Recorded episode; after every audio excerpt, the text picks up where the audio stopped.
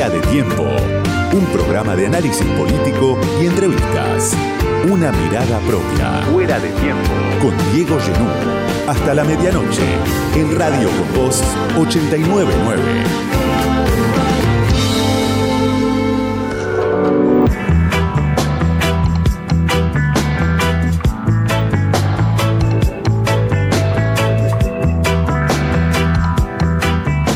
Qué será que en Argentina todos los pronósticos fracasan, que todo lo que siempre estamos previendo finalmente sucede de otra manera? Bueno, es una de las preguntas que dejó la elección del domingo, la elección general, la primera vuelta.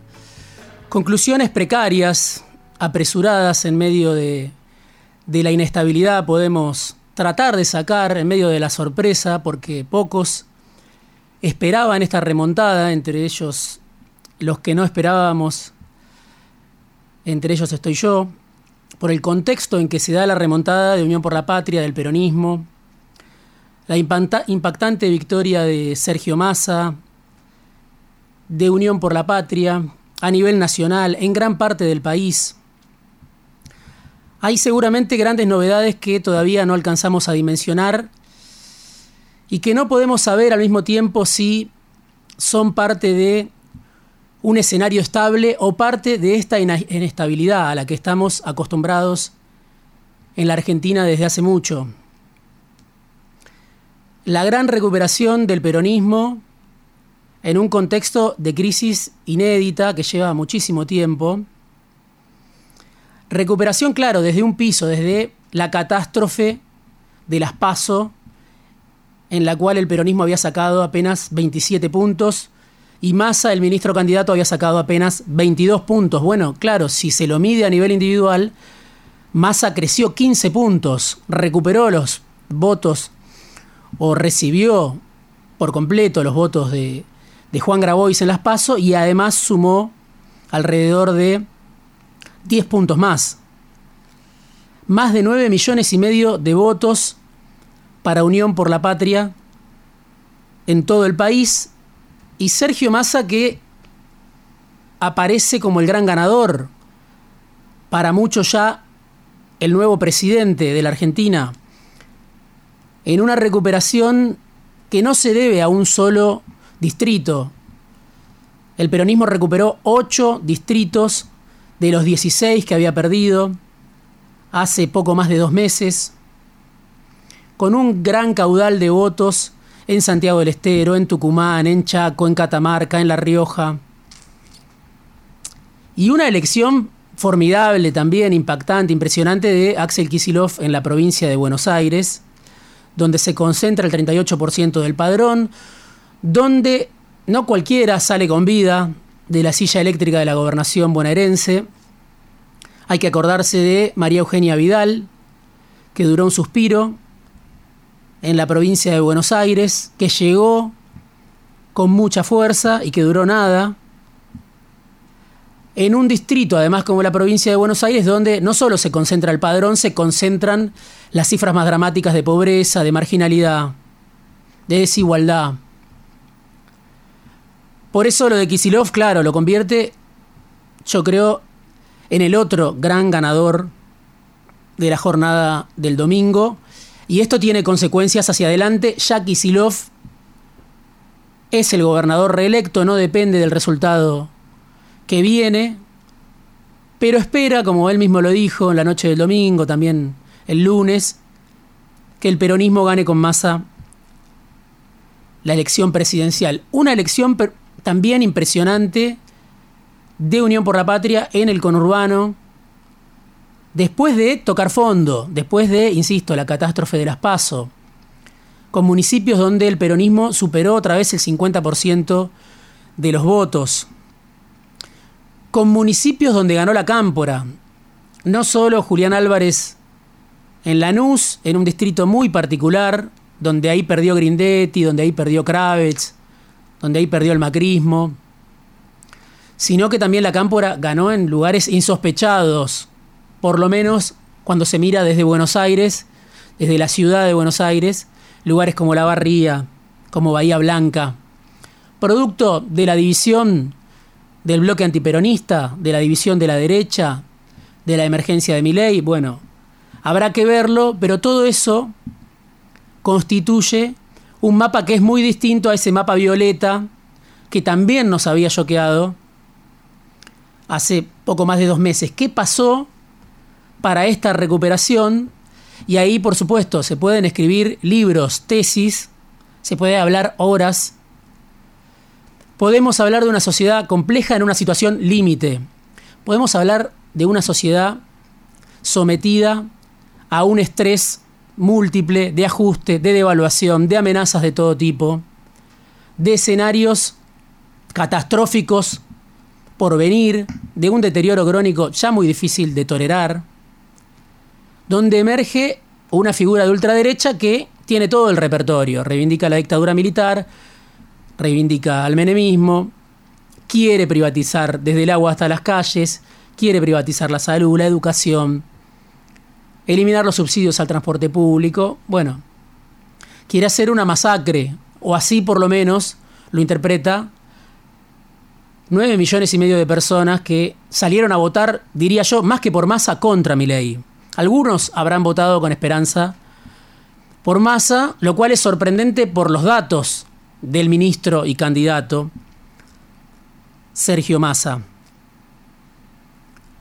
Una sociedad además de compleja y sometida a un estrés múltiple, contradictoria, que un día quiere una cosa, que otro día quiere otra cosa, parte de esa sociedad, una sociedad que, como decía Cristian Ferrer, entrevistado en este programa, es hiperconsumista, pero tiene sentimientos anticapitalistas. Bueno, difícil de llevar adelante esas dos caras.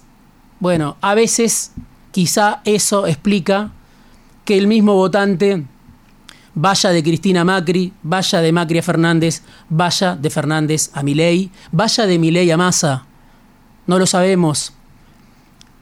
Pero es una sociedad compleja, contradictoria, desesperada muchas veces en busca de una salvación, de una salida, en un proceso de espiral inflacionario, en un proceso de deterioro agravado durante los últimos 10 años.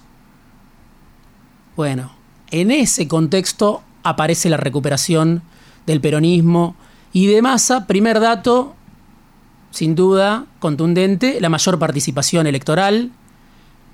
Lo habíamos dicho, muchos análisis lo habían mencionado, de los 11 millones de personas que no habían votado en las elecciones de agosto, había 3 millones, 4 millones de personas que habitualmente votaban y no votaron. Bueno, fueron a votar horrorizados por mi ley, esperanzados por masa, bueno, cada uno lo sabrá, pero 2 millones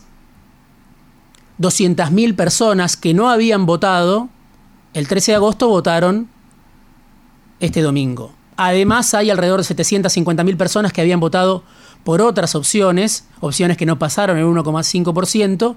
Ahí hay 3 millones de votos, más o menos lo que consiguió Massa, lo que consiguió el peronismo, lo que no tenía el peronismo hace apenas dos meses. ¿Quiénes fueron esos nuevos votantes? Bueno, ahí también hay mucho para preguntarse. ¿Cuánta gente decepcionada con el Frente de Todos, enojada con el Frente de Todos, estafada por el Frente de Todos, dejó a un lado esos sentimientos y salió de su casa para ir a votar contra Milei porque Milei le generaba asco, rechazo, preocupación, temor y una sensación de peligro que no le permitía quedarse en su casa. Es una pregunta que para mí tiene mucha importancia. Es cierto que el peronismo, aún después de esta remontada, está muy abajo de lo que consiguió en el 2019, fueron cuatro años muy malos de gobierno de este peronismo de dos cabezas, de este peronismo amorfo, de este peronismo sin líderes, de este peronismo autodestructivo. Por eso, en ese contexto, con una inflación que los Fernández agarraron en 53% y van a llevar a 150%, la triplican mínimo,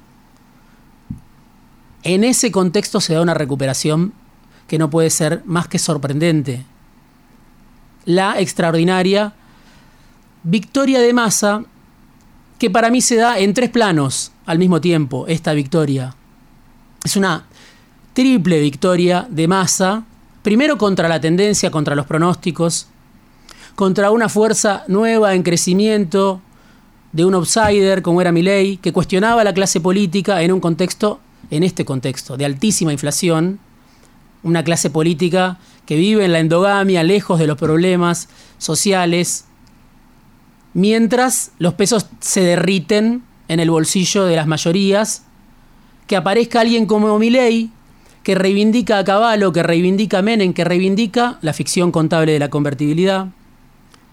En este contexto de pulverización de ingresos, por supuesto, seduce a nuevas generaciones, seduce algunos nostálgicos del menemismo, seduce a casi 8 millones de personas, porque Milei no perdió votos, ganó algunos, tuvo un techo, pero no perdió votos.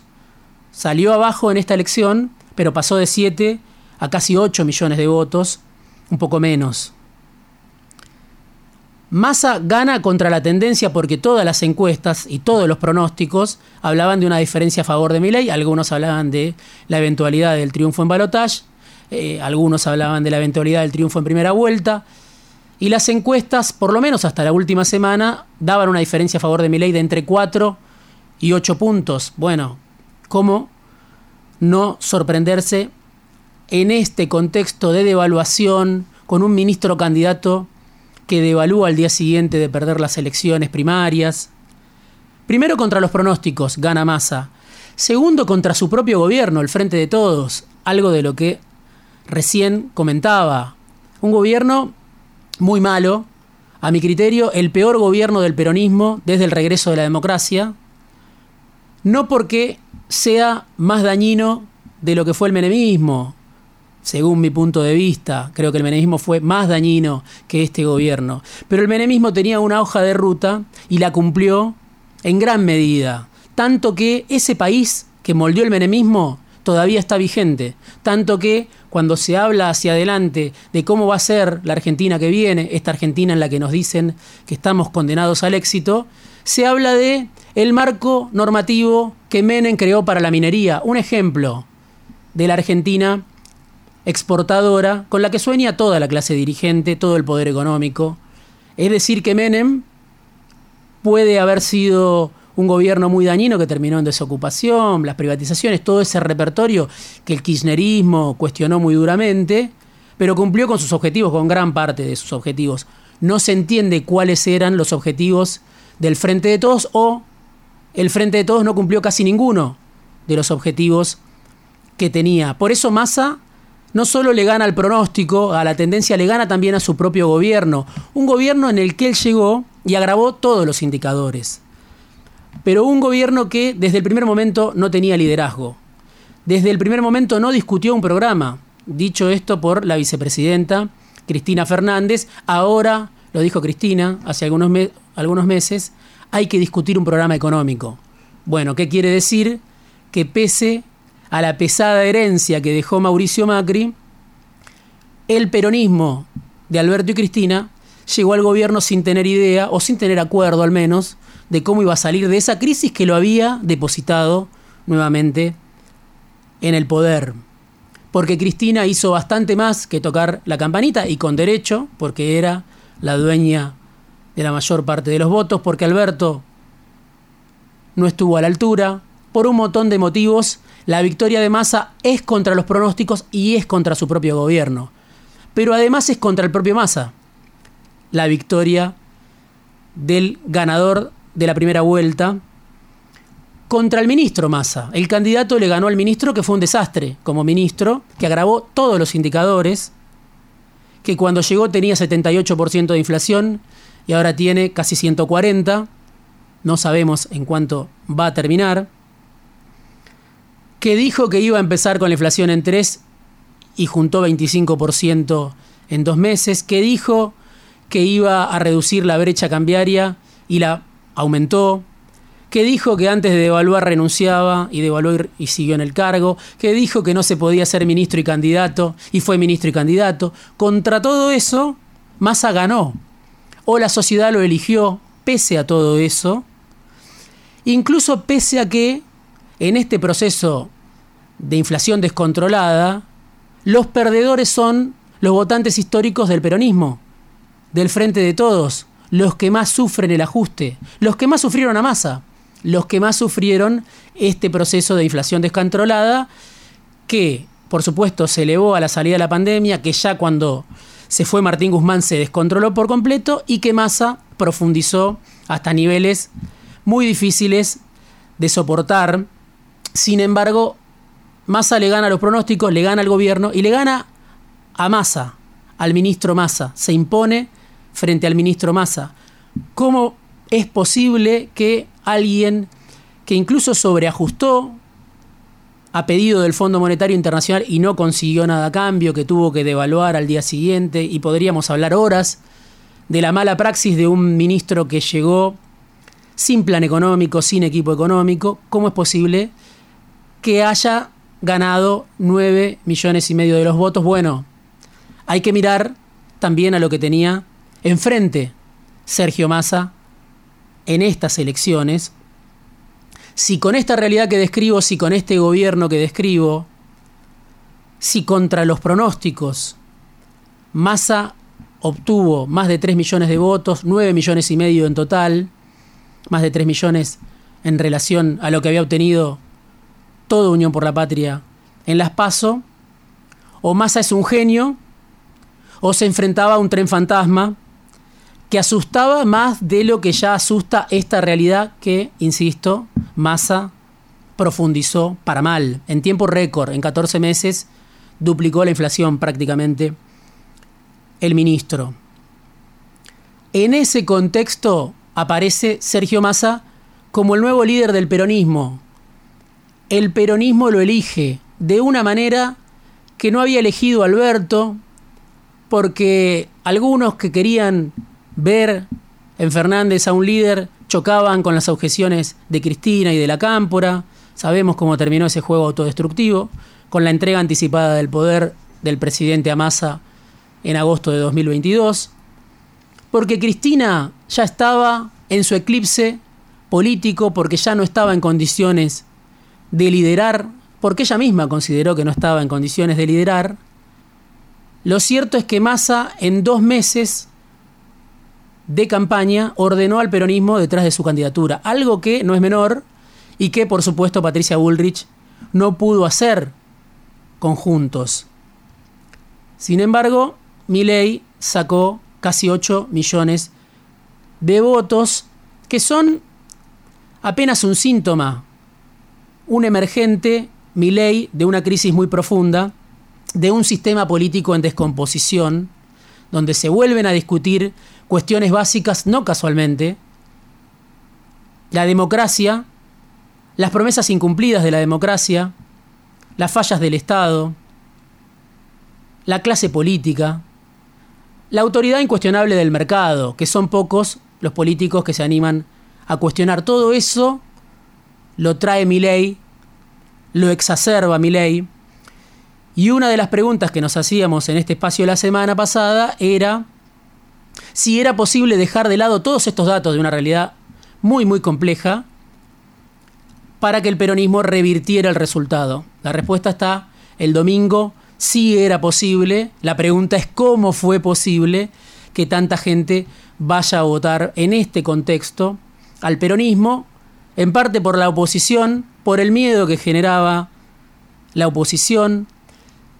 En uno de los editoriales que más escuchó en este programa, cuando más asumió, más hizo ADN, ahí yo decía dos cosas que me parece que están vigentes. La primera es, no hay que subestimarlo nunca. La segunda es, no hay que creerle nunca todo lo que dice, porque muchas cosas de las cosas que él plantea, bueno, tienen que ver con sus deseos, pero después la realidad los desmiente.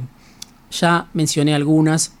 Sin embargo, Massa pudo conducir al peronismo con una capacidad de alguien que hace más de 10 años que quiere ser candidato a presidente, que cuando rompió con Cristina ya empezó a poner carteles al costado de las autopistas diciendo faltan 500 días. Milei todavía no lo conocía a Fantino cuando Massa ya estaba lanzado como candidato a presidente. Patricia Bullrich todavía no había recuperado su verdadera identidad, no había ni siquiera amarrado en la costa del PRO cuando Massa ya era candidato a presidente y es un político que lleva mucho tiempo, que no se rinde nunca, que juega con fuego y que tiene la posibilidad de hacerlo hasta el momento. Muchas veces parece que muerde la banquina, muchas veces, como cuando en la previa de las elecciones el dólar pasó los mil pesos, cuando Massa se había quedado sin dólares. Sin embargo, siempre le queda una carta y eso obviamente en este contexto de crisis, en este contexto de descomposición del sistema político, por supuesto que es una virtud. Massa como nuevo líder de ese peronismo, Massa a salvo del juego autodestructivo al que se entregaron Alberto y Cristina, en beneficio de Sergio Massa. Massa con un solo objetivo cuando asumió como ministro, este, llegar a ser candidato a presidente. Sacrificó la economía, sacrificó la vida de las mayorías, porque tenía un solo objetivo que era ser candidato a presidente y, todo indica, le salió muy bien, porque además contó en su beneficio con el pánico que generaba Milei, pánico en sectores de la clase media que se aterrorizó, clase media progresista, sectores incluso gorilas de la clase media que votaron en masa a Sergio Massa, al peronismo, porque estaban atemorizados de la llegada de Milei, de alguien que, por supuesto, reivindica la dictadura militar, de alguien que es imprevisible. Y Massa además con una inversión descomunal, una inversión descomunal, la campaña, no sé si la más cara de la historia, pero una muy cara en esta campaña, claro, habrá que pagarla, la tendrá que pagar masa, incluso los argentinos, las argentinas, si gana la elección. No alcanza con invertir mucho, sino hay que mirarlo a Horacio Rodríguez Larreta, que invirtió fortuna y no, y no, le dio resultado. Pero Massa invirtió y mucho, tanto que se endeudó nuevamente, se endeudó con China, tiene una deuda grande con los importadores. Todo eso es la herencia que Massa le deja al próximo presidente, suponemos hoy que va a ser una herencia que se va a dejar a sí mismo. Pero Milei horrorizó a todos, no solo a esa clase media progresista, horrorizó también a los empresarios, cuando fue a Mar del Plata, cuando los maltrató a muchos de los que hacían cola para dar el salto. Y Massa se benefició de Juntos, de esta banda que fue Juntos, sin lograr nunca una síntesis sin haber hecho nunca una autocrítica del pésimo gobierno que hizo Mauricio Macri, con un Macri que jugó todo el tiempo a tensar la interna, con una dirigencia que no se animó a enfrentarlo, con una Patricia Bullrich que sirvió finalmente para empoderar a Milei, que le hizo bullying al peronismo durante la pandemia, Bullrich pero terminó beneficiando a Milei de todo eso se benefició Massa y todo eso explica en parte estos nueve millones y medio de votos, la división del bloque antiperonista. Se partió, como en otras partes del mundo, la derecha en la Argentina, con la irrupción de Milei. No hubiera sido posible si Macri no hubiera fracasado como lo hizo. No hubiera sido posible la emergencia de Milei, que también, por supuesto, le roba votos. También al peronismo, no solo a Juntos, pero viene a representar a los sectores de la derecha, de la derecha antiperonista. De todo eso se benefició Sergio Massa, el aparente nuevo líder del peronismo. La resistencia a mi ley no surgió, a mi criterio, tanto del sistema político, de los gobernadores, del aparato, de los ministros, de muchos dirigentes que ahora festejan pero estaban escondidos abajo de la cama hasta el domingo a la noche, que no querían aparecer, que cuando uno los llamaba para invitarlos al programa, no querían aparecer, sino que me parece que la reacción, una reacción en cierto sentido conservadora, conservadora de lo que queda, fue de la sociedad, más que de los gobernadores o de la dirigencia política, de la sociedad que empezó a ver que podía ver comprometida la salud como un derecho público, la educación como un derecho público, el transporte que se iba a hacer inaccesible, bueno, ni hablar de la idea de mi ley de privatizar el agua, las calles. En ese sentido, la reacción más fuerte surgió de la sociedad, de los que lo votaron con la nariz tapada, de los que no le creen a masa, de los que se asustaron y votaron contra mi ley, y también de una cierta maduración social, tal vez. Por supuesto, es el peronismo el que canaliza el voto contra mi ley, es Massa el que lo canaliza, porque es el último exponente de la clase política. Hay una historia, claro, de 78 años del peronismo, que se sostiene como identidad mayoritaria de los sectores populares y que seguramente algo tuvo que ver en esta remontada impresionante, impactante que vimos el domingo pasado, habla de una capacidad, de una plasticidad, de una vitalidad todavía del peronismo y me parece lo más importante esa sabiduría popular de los que entendieron que el ajuste que planteaba mi ley no era solo contra la casta, sino que iba contra la sociedad, contra el pueblo. Que mi ley es un extremista del sálvese quien pueda, que se presenta como salvador, pero puede ser el verdugo de esa misma sociedad a la que está reclamándole su voto. En ese contexto, en estas condiciones excepcionales, dramáticas en muchos sentidos, en medio de un proceso que no hizo más que empeorarse de las paso a las generales, es que se da la triple victoria de Sergio Massa. Fuera de tiempo. Una mirada propia. Diego Genú.